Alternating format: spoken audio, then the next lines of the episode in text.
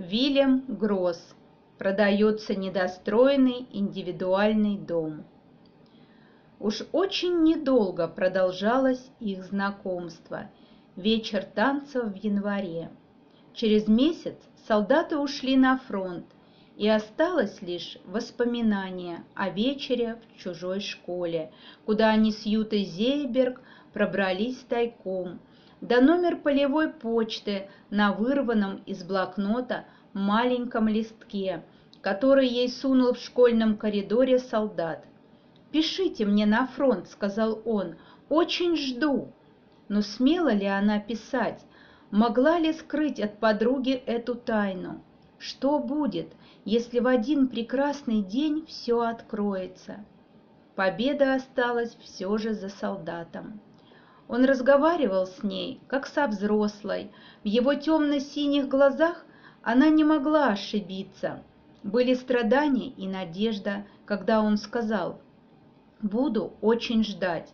Как можно заставлять ждать такого красивого и вежливого парня, тем более, что он ведь мог погибнуть в огне сражений.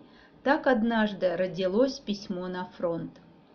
Сегодняшнее свидание в парке показалось ей сперва просто ужасным.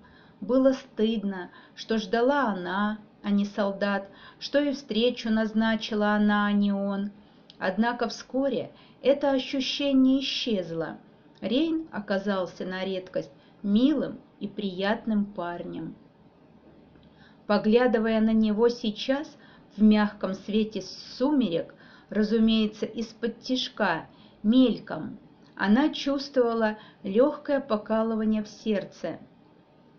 Урве знала, что красиво, но не была уверена, сумеет ли поддержать разговор, блеснуть живостью, остроумием. Во всяком случае, она больше слушала, чем говорила. Она лихорадочно думала, как поступить с той маленькой вещичкой, которую, спеша на свидание, на всякий случай сунула в сумочку.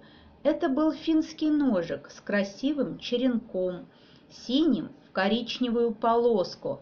Нож подвешивался к поясу на маленькой серебряной цепочке, прикрепленной к ножнам. Застежку украшали серебряные блестки. На кожаных ножнах был вытеснен сложный орнамент. Урве обнаружила этот ножик среди вещей покойного отца уже давно, когда по просьбе матери искала в них какой-то документ. Находку она спрятала в ящик своего стола. «Как хорошо здесь!» — заметил юноша — у Урве вид старого развалившегося забора, штабелей дров, прикрытых сплюснутыми, поржавевшими кусками жести, вызывал сейчас какую-то неприязнь. Без этих цветущих кустов сирени, аккуратно возделанных грядок с овощами, темно-красных тюльпанов и бурно пошедших в рост гладиолусов, это был бы весьма непривлекательный двор.